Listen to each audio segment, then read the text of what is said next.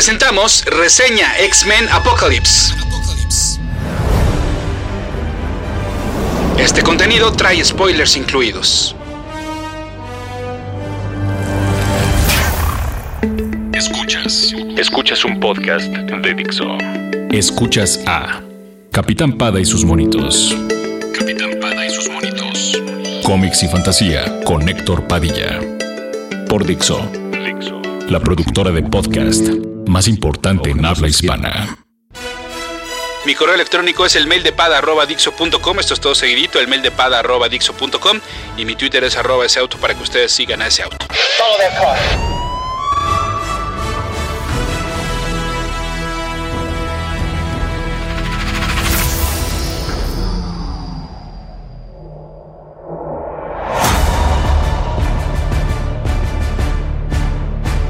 X-Men Apocalipsis es la película de los hombres X que me debían. Es la cinta que me hubiera encantado ver en lugar de X-Men First Class. Parece mentira que ya tan pronto se tuvo que frenar el auto, echarse un tramo en reversa y tomar un camino diferente.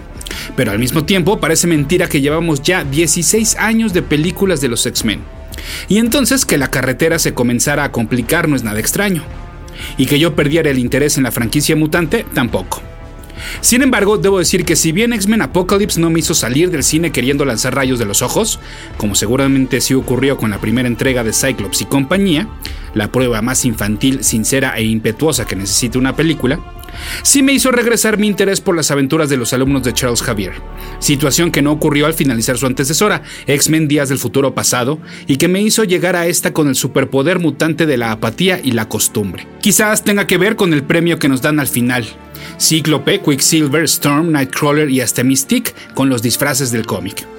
Si bien la primera entrega dirigida por Brian Singer nos demostró que el látex negro es una muy buena opción para suplantar al spandex amarillo, 16 años después ya estamos listos para ver una mezcla de la fantasía impresa en papel con la fantasía impresa en bromuro de plata. Y ojo con la intención que le di y, y, hasta Mystique. Y es que dentro de mí, rumbo al final de la película, sí esperaba que se muriera a manos del villano principal. De esta manera seguiríamos deshaciéndonos de las obras de X-Men First Class y, como ya dedujeron, pues por mí mejor. Por mí mejor que Bestia, o mejor dicho que este Bestia, eh, pues que es completamente intrascendente y entonces ojalá para la siguiente entrega podamos prescindir de él. Por mí, mejor que Havoc falleciera de una vez por todas y que tuviéramos más tiempo para disfrutar a por lo menos Quicksilver. Que bueno, es cierto, el gag y su momento de lucidez es idéntico al que lo hizo la versión más popular del supervelocista de Marvel en la película anterior, por lo que entonces ojalá ya nos tengan preparado algo más espectacular para el personaje.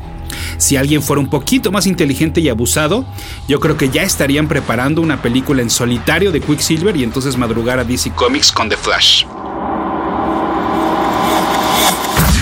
La burra no era arisca, los palos la hicieron, dicen por ahí.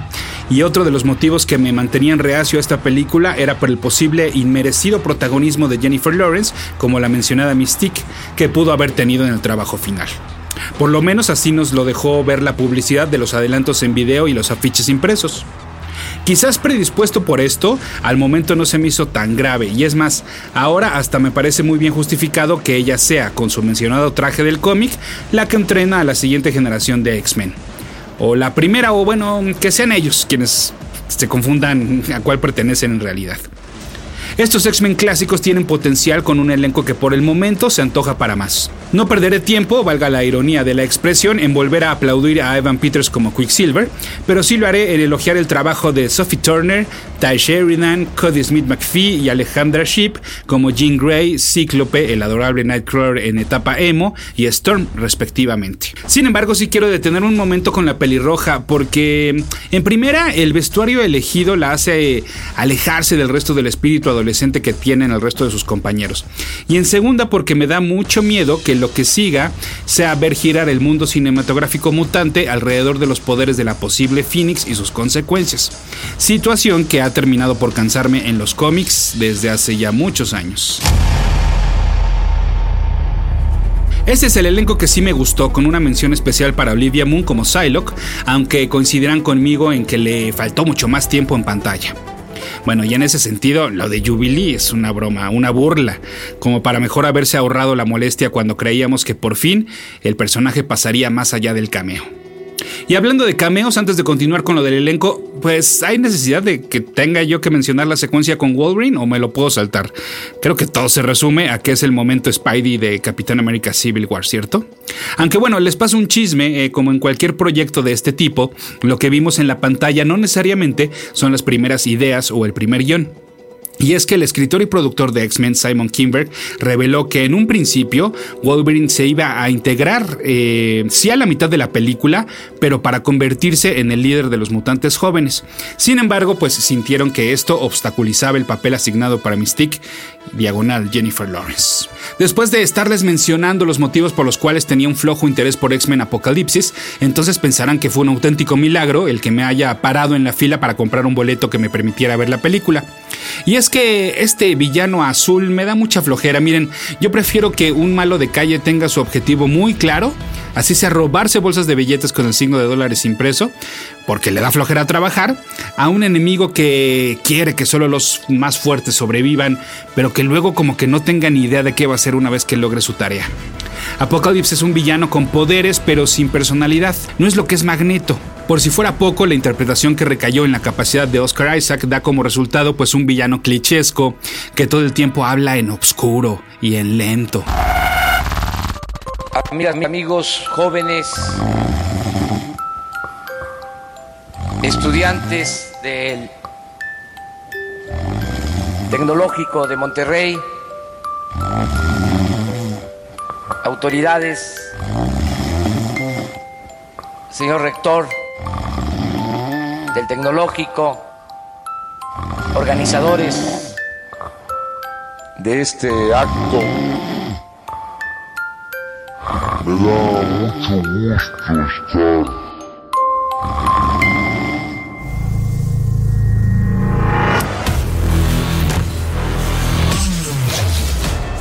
Afortunadamente es muy poco probable que veamos a Isaac y Apocalipsis nuevamente en el futuro de la saga. Sin embargo, desafortunadamente, tendré que seguir viendo a James McAvoy como Charles Javier, una elección que definitivamente no ha dejado de convencerme y que me gustaría que fuera una de las cosas de las cuales nos deshiciéramos desde las épocas de X-Men First Class. Para contrarrestarlo, pues afortunadamente ya tenemos las películas de X-Men que nos merecíamos, las que pedimos pero que no resultaron, te estoy hablando a ti, spin-offs de Wolverine. Y con X-Men Apocalypse tengo la película que me debían. Y ahora ya saben lo que viene en versión exclusiva para podcast, es decir, esto no lo voy a poner en la versión eh, por escrito que publicamos aquí en Dixo.com. Vienen los easter eggs de X-Men Apocalipsis. Toda la secuencia de inicio me encantó, la transferencia de los cuerpos de Apocalypse, la tecnología con motivos egipcios y el ataque de aquellos que quieren evitar su ascenso. Por si fuera poco, está coronada con la impresionante, los impresionantes créditos de inicio que, siguiendo fieles a la costumbre de las películas de X-Men, pues ahora nos permiten viajar no solo por las venas y cadenas de ADN, sino por el tiempo, para explicarnos sin necesidad de palabras el paso del mismo. Bueno, pues esta transferencia de poderes es una referencia de la saga de 12, en la cual el mutante buscó a 12 mutantes para hacerse de sus poderes y ocupar el cuerpo de Nate Gray, el personaje al cual ya les mencionaba en la saga de Age of Apocalypse. También, para muchos, la tecnología que ya les mencionaba podría ser una referencia a los Celestials, unos seres cósmicos del universo Marvel y que en los cómics sí están relacionados con el villano y con su gran poder, pero que seguramente no entran dentro del paquete de derechos de personajes que tiene la 20th Century Fox. El mutante gordo al cual se enfrenta Angel es The Blob, un villano clásico de los X-Men, y al cual ya habíamos visto en la película Origins de Wolverine. Al que no habíamos visto es a Caliban, uno de los mutantes a los cuales la lotería genética no benefició y los hizo pues prácticamente monstruos y que habitan en las coladeras bajo el nombre de los Morlocks. Caliban en esta película es el jefe de Psylocke. El director Brian Singer se encargó de automenajearse en diferentes ocasiones, haciendo referencias a sus entregas anteriores de los X-Men. Por ejemplo, el pasaje que Xavier le está leyendo a los alumnos es parte del libro The Once and Future King de T.H. White, el cual Magneto lee en la segunda película mientras está encerrado en su jaula de plástico y cristal, y que el mismo profesor referencia en otro momento de la misma cinta. En los cómics se ha mencionado a este material como el libro favorito de Carlitos. Las palabras que esgriman Charles Xavier y Magneto cuando éste se despide en la mansión, eh, pues son muy parecidas a um, las que mencionan los mismos personajes en la primer película. Solo que en esta ocasión son diferentes actores. Otro de los enlaces entre esta película y la del 2000 es que la silla que usa Javier al final es la mismita que usa Patrick Stewart, el primer profesor Javier. Pero no solo se automenajea dentro del universo mutante, sino que ustedes recordarán que Quicksilver porta una playera del hombre biónico de Six Million Dollar Man. Bueno, pues se rumora que el próximo proyecto de Singer podría ser una adaptación en cine de esta serie de televisión. Star Trek y Star Wars conviven en esta película. Los primeros, así como en la película anterior, Días del Futuro Pasado, aparece representado por el episodio mm, eh, Humors for Adonis de la serie clásica de televisión de Star Trek. Esto ocurre cuando Apocalypse aprende cosas al poner su manita en el aparato electrónico. Curiosamente, este episodio trata sobre un autoproclamado dios, así que quién sabe si esto inspiró a Apocalipsis a seguir con sus sueños de dominación o estos ya las traía desde sus épocas de caminar como un egipcio. La referencia a Star Wars es más obvia cuando los mutantes salen del cine después de ver Return of the Jedi y hasta hacen el comentario de que la tercera película es siempre la peor. ¿Será esto un ataque directo a X-Men The Last Stand, aquella que no dirigió Singer? Sí, sí, bueno, pues habría que recordarle al director que no la hizo por irse a dirigir Superman Returns. Y si me dan a escoger entre una y la otra, pues la verdad es que me quedo con la de los mutantes, sin duda alguna. Ahora, más allá de lo que ya mencionaba, hay varias referencias visuales y auditivas a los cómics de los X-Men.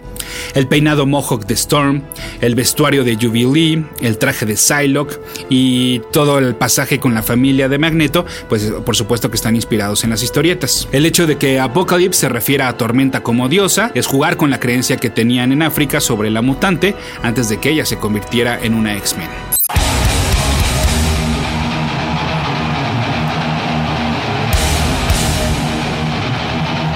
La canción que está sonando en estos momentos es la misma que suena cuando Apocalypse y compañía encuentran a Ángel borrachito. Se trata de The Four Horsemen de Metallica, que por si no fuera suficientemente ideal para esta película, forma parte del disco Kill Them All, que salió en 1983, año en el cual transcurre la mayoría de X-Men Apocalipsis. ¿Y saben por qué Javier se espantó de que Moira tuviera un hijo? Porque en los cómics sí lo tuvo y se convirtió en un mutante superpoderoso llamado Proteus, que desafortunadamente no estaba muy bien de la cabeza y por supuesto se enfrentó a los X-Men. El look que tiene Wolverine es prácticamente calcado de la saga Weapon X, una de las piezas fundamentales para entender el origen del mutante como lo conocemos. Todos esos cables y el casco fue como le pusieron el adamantio en los huesos, procesos que pues como lo volvimos a ver lo dejó un poco atolondrado. Y hablando de Wolverine, pues pasemos a la escena post créditos, ¿ah? Porque sí hay, ¿eh? Para todos aquellos que no se quedaron en el cine, sí, sí hay escena post créditos. Bueno, pues Essex, que es la última palabra que vimos, es una referencia a Nathaniel Essex, otro de los poderosos villanos de los X-Men, este mejor conocido como Mr. Sinister. A este le encanta jugar al científico loco con el gen y ADN mutantes. Es por ello que su gente está recopilando muestras que podrían estar contaminadas del material genético de Wolverine. Ahora, la verdad es que para mí Mr. Sinister y Apocalypse están en el mismo nivel, o sea, me parece también otro de esos villanos con muy poca personalidad. Por eso su posible debut en el cine no me entusiasma ni tantito. Sin embargo, sí me emociona lo que hay alrededor de esta cinta, y es que esto podría confirmar los rumores de que para seguir con la historia del mutante de las garras, al personaje que veríamos ocupar su lugar una vez que se retire Hugh Jackman es a X-23, una clon de Wolverine. Aunque así no ocurrió en los cómics, ¿eh? Eh, pero si alguien puede hacer clones, pues es Mr. Sinister. Además, hoy en día, ante la ausencia del Wolverine original en los cómics, la que porta su nombre y su disfraz, pues es precisamente este personaje, también conocido como Laura Kinney. Entonces, tampoco es que X23 me, me vuele la cabeza, pero me gusta la idea de continuar con los spin-offs de Wolverine con un protagonista femenino, que pues no es nada descabellado siempre y cuando la elección de la actriz sea perfecta. Es decir, estoy hablando nivel en cuanto a calidad, obviamente, del mismo Hugh Jackman, como en su momento pues lo sacaron prácticamente del anonimato para darle el papel de su vida. Y en cuanto a personalidad de chica, pues creo que debe ser del tamaño de Daisy Ridley como Rey en el episodio 7 de Star Wars. ¿no? Necesitamos una chica que domine completamente la pantalla y entonces ahí sí, sí que me emocionaría mucho ver a, a X23. Porque la verdad es que si se van por alguien que quiera asegurarles taquilla tipo Jennifer Lawrence, pues entonces ahí sí yo creo que no me va a gustar.